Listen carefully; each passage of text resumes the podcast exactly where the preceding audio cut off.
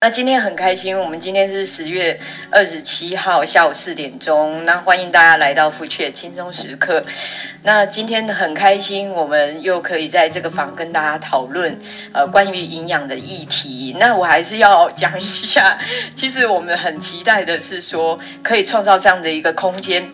可以让一般不了解呃所谓专业讯呃专业讯息的朋友哈，比如说像营养这样的一个议题，它是属于一个比较专业的议题，那比较专业的讯息，那你怎么样从呃得到一个正确的讯息呢？我们必须要有一个好一点的管道嘛。那呃我们这个房里面我们会有营养师跟你一起讨论关于营养这样的一个专业议题。那你有任何的问题哦都可以提出来。那我们也。期待哈，如果我们今天的听众朋友很喜欢我们的节目，那大家可以呃传小飞机给我们，或者说呃传呃到粉丝专业好私讯我们。哦，都可以，好，就是跟我们，让我们知道你喜欢什么样的议题，你想要讨论什么样议题，或者你有什么问题，你都可以提出来，让我们知道，好不好？好，那呃，当然今天还是要跟大家讲一下啦。我们今天的主题叫做解开胖与瘦的关键密码。好，那呃这边的话，其实呃，因为我们时间上面有限啊，我们只有一个小时的时间。好，然后呢，呃，我们可以讨论的。因为这个主题性，我们可以讨论的方向其实非常多，好，所以我们接下来我们当然就是直接把握时间呐，吼，我们先赶快介绍我们今天两位来宾，好，那一位是之前大家熟悉了哦，有听过他的声音，有听过他热情的声音，那另外一位呢是今天第一次来到我们的福泉好，所以我先慎重的介绍他一下。哦，就是说。我们这位营养师呢，是擅长将身心灵达到最佳平衡，好，最后到达健康促进的一个终极结果的 温柔派营养师 Irene。Hello，大家好，我是 Irene，大家很开心今天有机会来参加 Food 那可以跟大家一起聊聊关于营养的事。OK，好，我们谢谢艾瑞我们应该说我们欢迎艾瑞好，掌声鼓励以后，就是我现在罐头掌声还没有办法弄出来，好，所以 第二位呢，我相信是大家上一次如果说有听到我们唐颖的节目的话，好，我们唐颖现在也放上 Podcast 的哦，就是对对这位营养师其实就不会太陌生哈，就其实也是很熟悉的，就是我们拥有双学士学院，呃，双学士学历，年轻有活力，内心。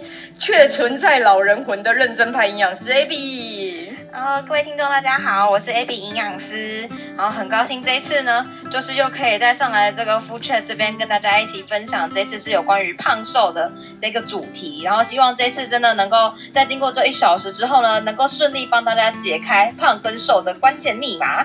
是的，我们欢迎 A A B，好，应该是说这个主题就像刚刚 A B 营养师所提到的啦，吼，就是他真的这个议题太广泛。我其实刚刚一开始本来就想要聊，但是又怕占掉大家的时间。可是现在呢，我觉得还是要跟大家沟通一下一个部分，就是说胖瘦的议题它的内容很多，那所以我们很难在一个小时当中吼跟大家做一个所谓个别性的问题解决。好，那当然大家如果待会听着听着觉得，哎，我真的有问题想要。提问，我也欢迎大家举手，好，举手就是底下的手收哈啊，记得不要比到夜，啊，比到夜你就走出房间哦，要提举起手收，然后呢，呃，让我们知道你想要提问，那我们在最后我们会有呃提问的时间，这个我会让大家上来，好，把你的问题来问营养师，好，那针对这个主题的话，其实我相信大家一定都在想。为什么有的人一直都瘦的？好，我我相信大家周边一定有朋友，他一直都瘦的啊，也有人一直都胖的嘛。好，就是 也有这样的朋友。好，那当然会胖或会瘦，它的原因很多。好，不过也应该是跟个人的标准有一点关系嘛。好，就是通常是这样子。那标准这个东西，它其实又是从每一个人他对胖瘦的定义。而来的一定是这样嘛？哈，就是说，我觉得胖的人是怎么样，我觉得瘦的人是这样，所以我的标准就会因此而改变。所以我就很想要跟营养师聊聊，到底胖跟瘦的定义在哪里？因为它它可以造成一个结果啊，就是我今天我的胖跟瘦 跟我定义的胖跟瘦应该是有关系的。好，那好，那所以胖瘦到底我们该怎么定义？其实就像 Megan 你刚刚提到的，我们每一个人对于胖瘦的定义其实是非常非常主观的。哎，对，没错。对啊，我们每一个人定义一定都是不一样的，嗯、而且其实胖跟瘦常常是比较出来的。是，嗯，比如说啊，好，呃，Megan，我现在问你好了，二十年前的你跟现在的你，对于胖瘦的定义，你觉得会是一样的吗？啊，不一样，真的真的不一样。二十年前我反而觉得胖一点没关系。哦哦，真的真的。可是二十年后觉得，哎，啊不行哎，年纪越来越大了，真的要维持好的体态。所以好像跟多数人比较不一样。对对对，我相反，我天生不会滚的，你知道。对对，那所以其实年纪上面就有可能让我们对胖瘦有不一样的定义。或者是说啊，比如说像职业，我觉得也很明显。就拿拿拿电视上的艺人来跟我们讲好了哦，艺人不是都每次很多人不是看到那个艺人本人的时候，都会说哈，他怎么看起来这么瘦？就是电视上看起来已经很瘦了，可是好像原本又更瘦。对，可是那个艺人本人可能还是你还是时不时看到他说哦，我最近又在减肥。没错，没错。对啊，对啊，所以其实我觉得职业的部分其实也是一个很大的影响。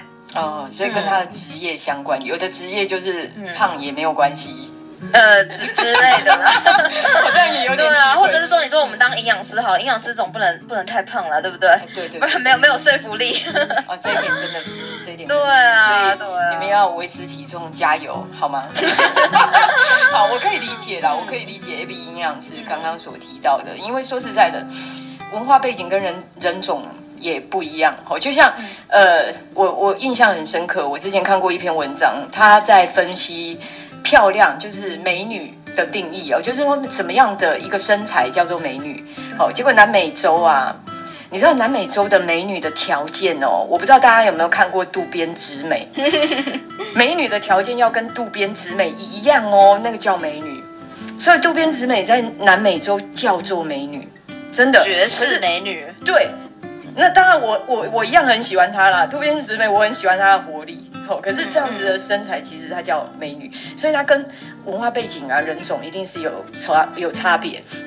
好，那也有一些呃时代上面的差别嘛。比如说那个那个以前杨杨贵妃就是有名的美女啊，唐朝有名的美女。好，可是人家都说她很胖。好，那这她是不是真的很胖？其实，呃，你再去考究历史的话，你会发现她叫。还好叫微胖了，他其实才五十几公斤，对，所以这个以后有机会我们 Podcast 再来做这样的节目，好不好？好可以哦。好 啊，再来以前以前其实久一点在台湾的话，就就是哦胖一点，人家会觉得你很有福气。对。可是现在的话，大家好像会觉得就是说太胖反而是自我管理不是那么的好。嗯。哦，其实它是有一些差别性的。嗯，真的真的。对，那我觉得另外像那个家庭因素啊，也影响很大啊，真的哦。像家人对事情的看法，我觉得也会影响到我们的价值观。像我们对胖瘦的认知啊，我觉得也有可能会受到父母的影响。嗯嗯，这倒是真的。嗯，那像一般小孩的体型啊，我觉得也会跟大人很相似，所以一看就知道有血缘关系，就是一家人的，没错。对对，一看就知道一家人了。对。然后除了家庭背景之外啊，我觉得媒体的渲染力也影响很大。像现在流行的东西，也直接影响我们对胖瘦的感觉。我觉得不管打打开电视或者是手机，哇，都是瘦瘦的美女哎，我觉得会让我觉得好像瘦才是漂亮，然后胖一点就想赶快减下来。对对对，真的。那所以综合上面几点来说啊，我觉得主观的部分比较像是自己对于体重的感觉。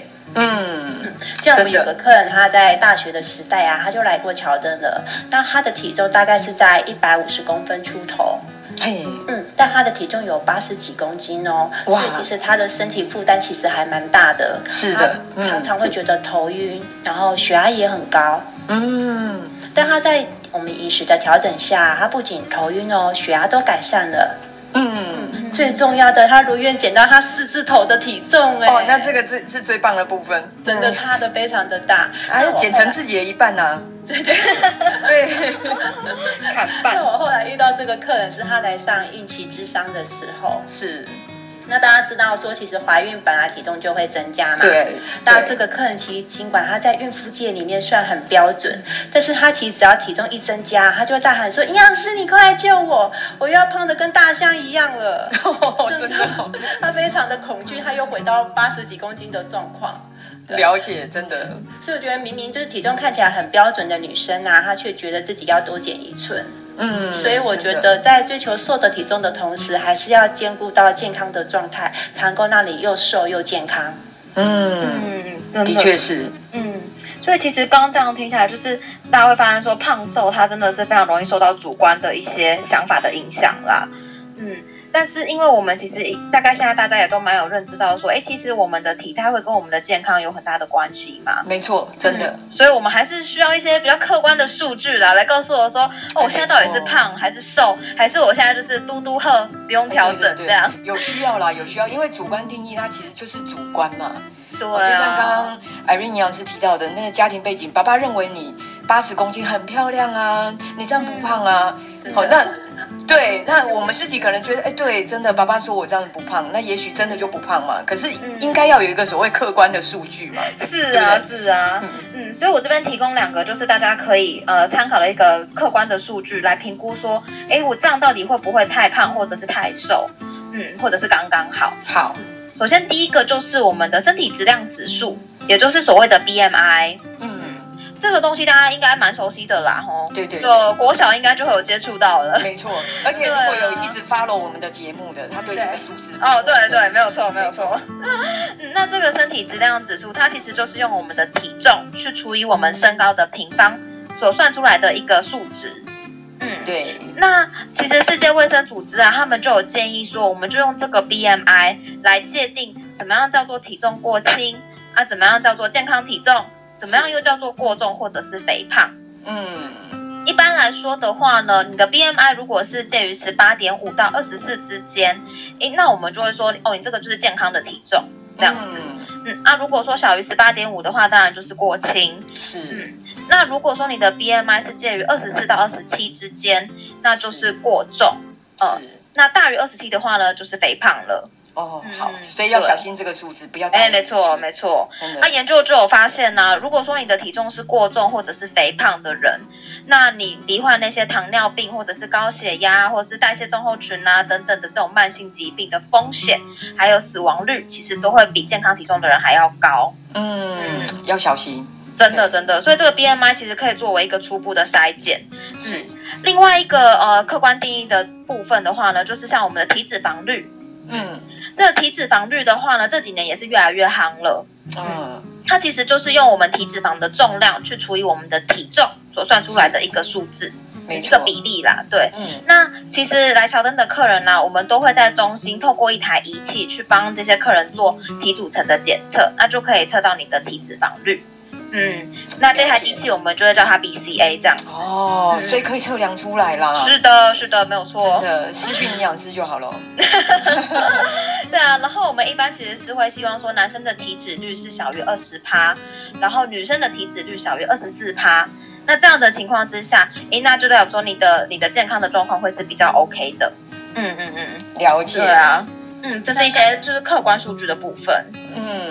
那像刚才 AB 所提到的这些数据啊，我觉得包含像 BMI、体脂率，其实这些都不是绝对值哦，你、嗯、要搭配个人的状况来评估。OK，所以不能也也也也不止单纯两个啦，就是说可能还要有其他。嗯，有其他的数据去评估的话，我觉得这样会比较客观。是是是。嗯、那像 BMI 的话，它就不适用是在运动选手或者是有习惯练重训的人身上。嗯，像我们很常看到有很多的健美先生啊，他虽然看起来那个体重看起来是比较多的，是但他实际去测体脂其实是低的。是。当然，如果用 BMI 计算，他却会是过重或者是肥胖。哦，了解。那而有不少的女生啊，她明明体脂很高，那用 BMI 计算，她却会是正常。这种就是大家俗称的泡芙人。哦，了解。所以在目前的那个实际上啊，我们会用体脂率为主，然后配合 BMI 还有尺寸，对客人的理想体重做适切的建议。嗯，嗯，因为像二十岁和五十岁的理想体重建议的数值就会不一样。了解，那像尺寸的建议啊，我们也会依身高有所不同。嗯，是，比方说一百五十公分和一百七十公分女生的大腿的尺寸一定也会不一样。哦，所以跟身高也有相关性了。因为 size 比例，size 比例跟身高有相关性。对对对，因为如果一百五十公分跟一百七十公分的女生的大腿是同样的尺寸，我觉得这样看起来身材的比例也会不太匀称。嗯。所以应该是说，呃，最主要一点，像刚刚 AB 营养师提到的 BMI 跟体脂率，还有 Irene 营养师在呃后面在补充的部分，也就是说，我们还是要再参考身高，对，好，或者说他今天他的 size 比例。好，他是不是在一个理想的状况？那当然，这些都是一个所谓的客观数据嘛。那我们刚刚结合这样听下来的话，就是除了我们刚刚，诶，也算延续性的尬聊的主观数据，然后跟客观数据两者去评估，其实正好可以让听众朋友去参考。就是说，我们可以去检视一下，因为在这个评估的过程，我们比较可以知道我们自己的身体状况，它是不是在一个所谓理想的范范围。好，因为它跟胖跟瘦的条件。其实是有关系的，好，就是说我们今天之所以为胖，或者我们今天之所以为瘦，或者我们今天一直我一我一直觉得自己是瘦的，结果不小心，哎，原来我还有一点胖，哦，它其实是可以透过很多的数据来了解的。那我们再来检视我们真正想要的是什么样的状态，哦，比较像是这样。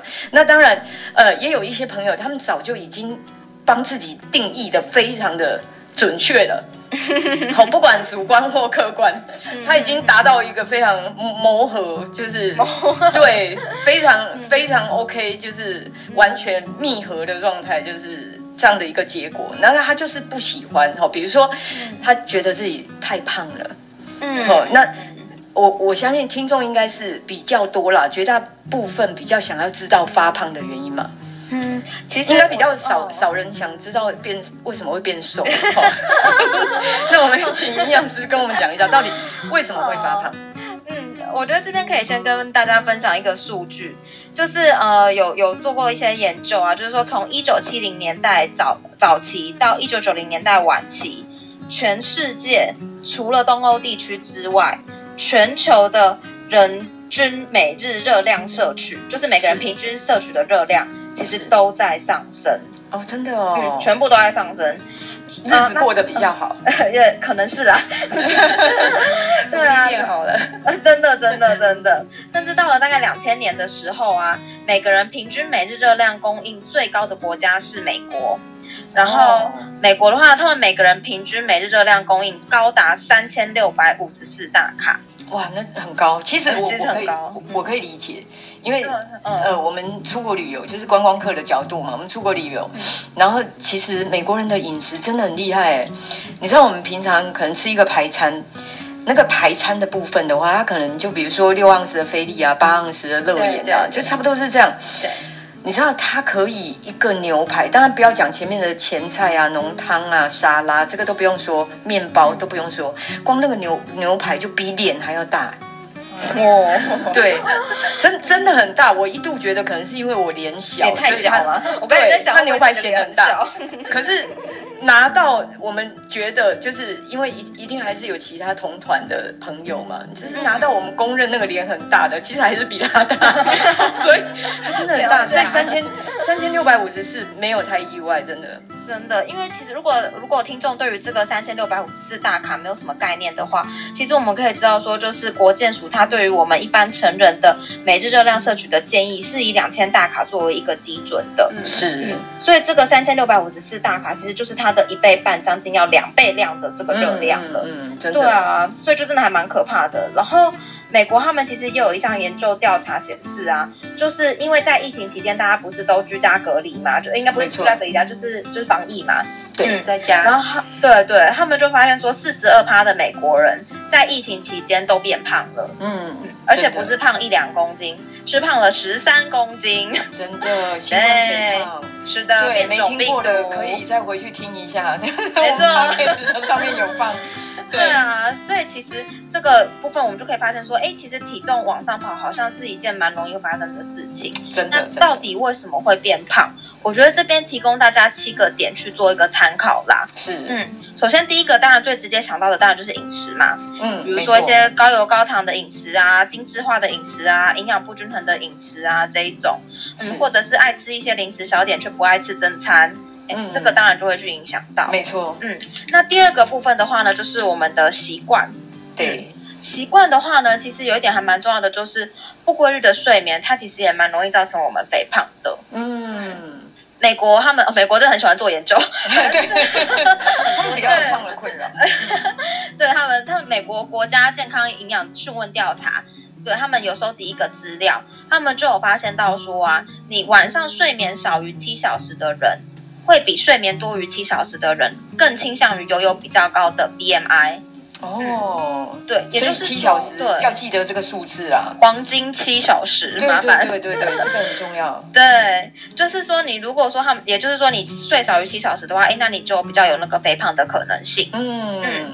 然后第二个关于习惯的部分，就是在于，哎，可能不规律的进食时间呐，或者是你吃饭速度太快啊，不专心吃饭呐，或者是现在很多人会有的情绪性的进食啊，这些。哦真的真的。嗯嗯，这些习惯，嗯，对，情绪性进食应该是大家。都会多少有一点的这种状态，对啊，怒吃嘛，呃，怒吃或者是呃开心狂吃之类的，对对对啊，嗯，所以这些习惯其实都会容易造成我们肥胖，嗯，的确是，嗯，第三个的部分的话呢，就是遗传，嗯，遗传就是大家听到这个因素有没有突然觉得有点开心？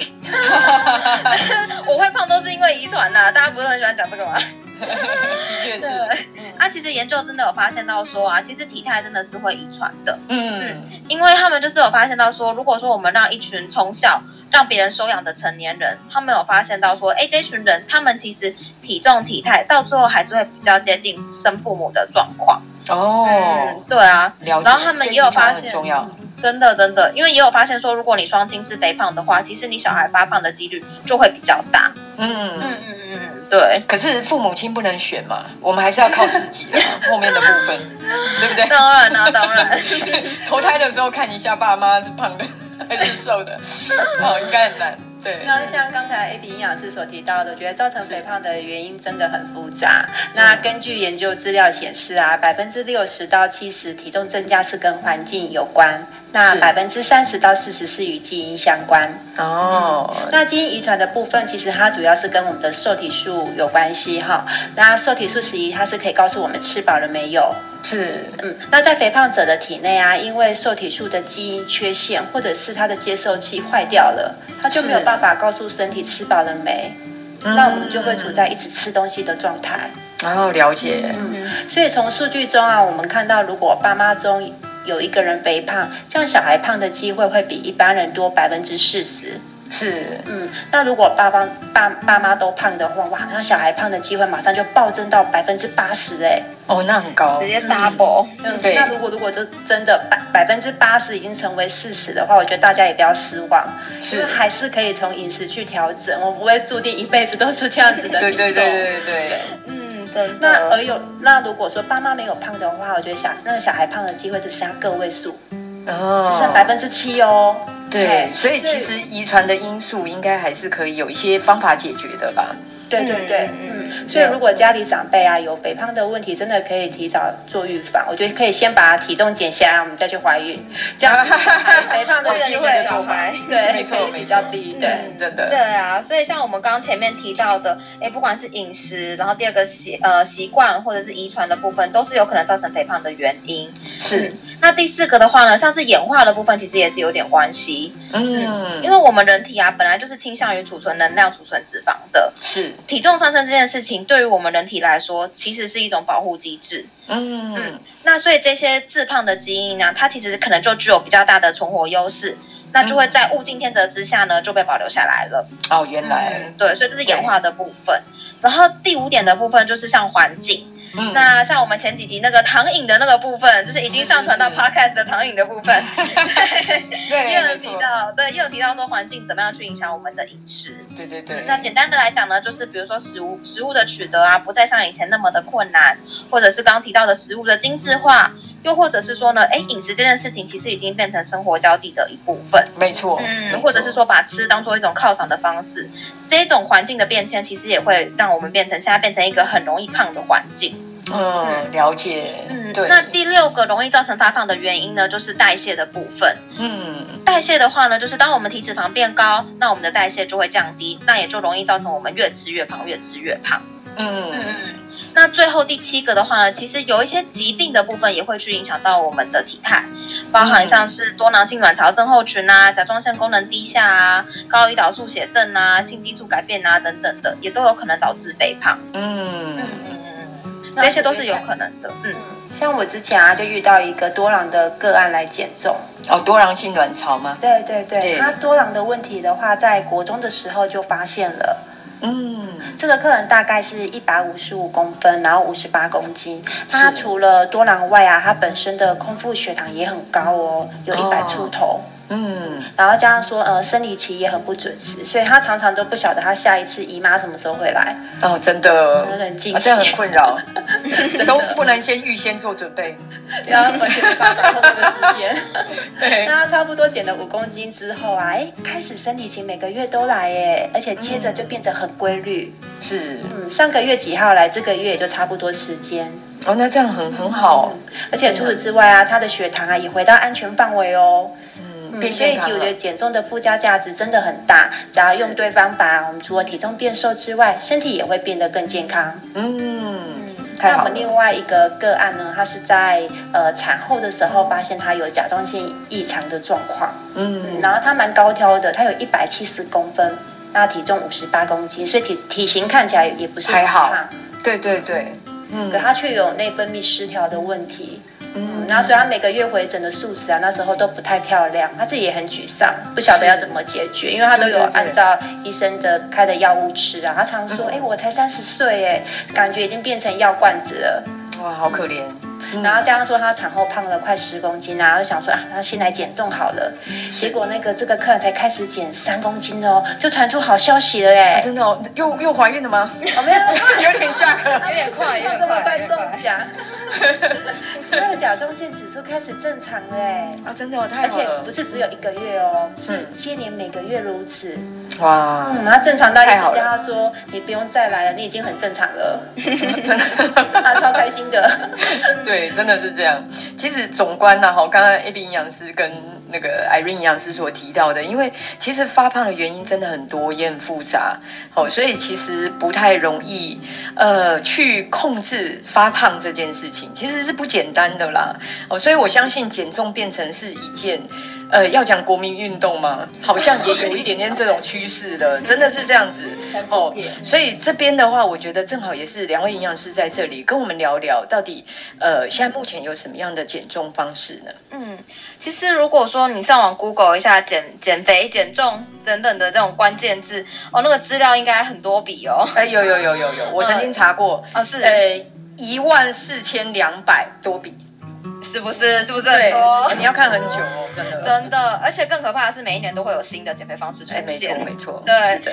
那坊间的一些减肥方式，不外乎这几年最流行的一六八、生酮这种，对，或者是说大家大学都会被推销的呃奶昔的部分代餐。没错，或者是一些苹果减肥法、吃肉减肥法等等的，嗯嗯，这些这些当然是很常见的。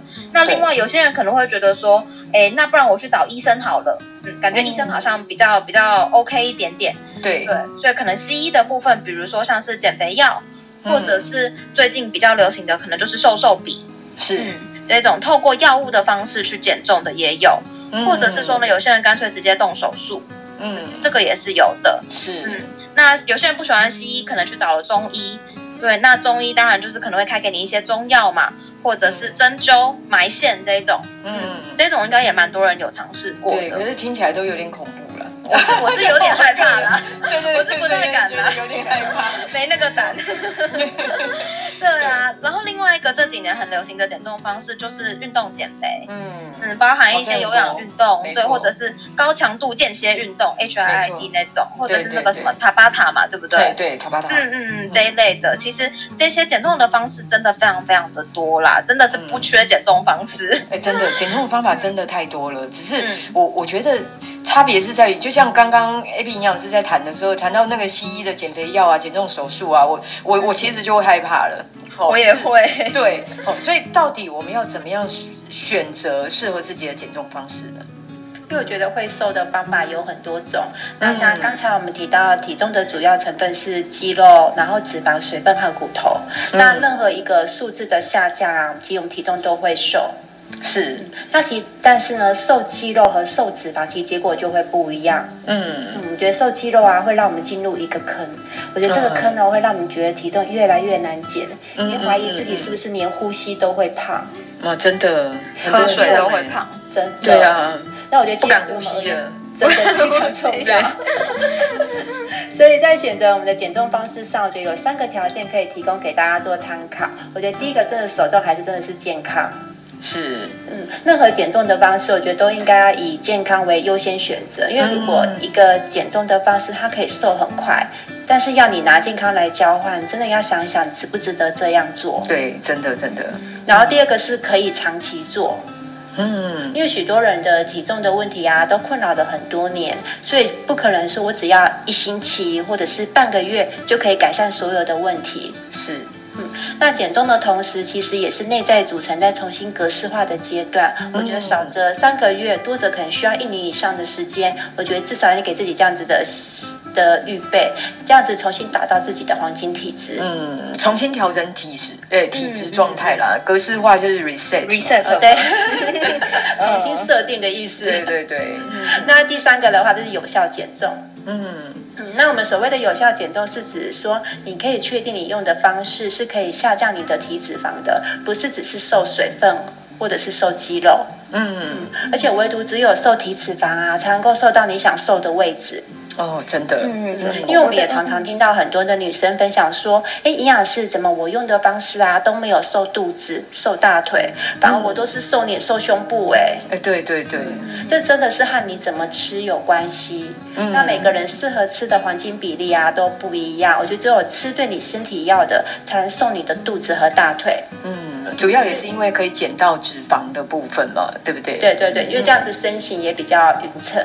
是，嗯，所以大家可以评估。看看说现在用的减重方式是不是有符合这三个条件？我觉得用对方法真的可以很省力，你不用一直在饿肚子。哦，真的，嗯，还有我就给他腰，对，我也怕饿到，对啊，要吃东西才有活力，没错。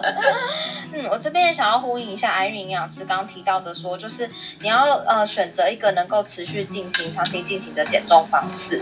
嗯，那这边其实要跟大家讲的说，我们并不是让你一辈子都在减肥，就是应该没有人想一辈子都减肥哈。真的，真的。对啊，一辈子减肥真的也不是一件好事。对对。可是我们必须要知道说，我们的体重它真的就是慢慢慢慢胖上来的，你不可能就是一天之内就胖个什么五公斤、十公斤上去是不可能的。对，那既然体重是慢慢胖上来的，那当然它也就不可能一两个礼拜就马上瘦下去。没错，真的。那既然呢，我们这个减重可能会是需要比较长期的抗战。那当然，我们就必须选择一个自己可以持续进行的减肥方式。嗯，那怎么样子去检视说这个方式我到底能不能够持续进行呢？我觉得你可以简单的问自己两个问题，是就是你在选择减重方式的时候，你就问说：哎，我这个方式可不可以融入我每一天的生活？嗯，然后第二个就是这个方式到底容不容易执行？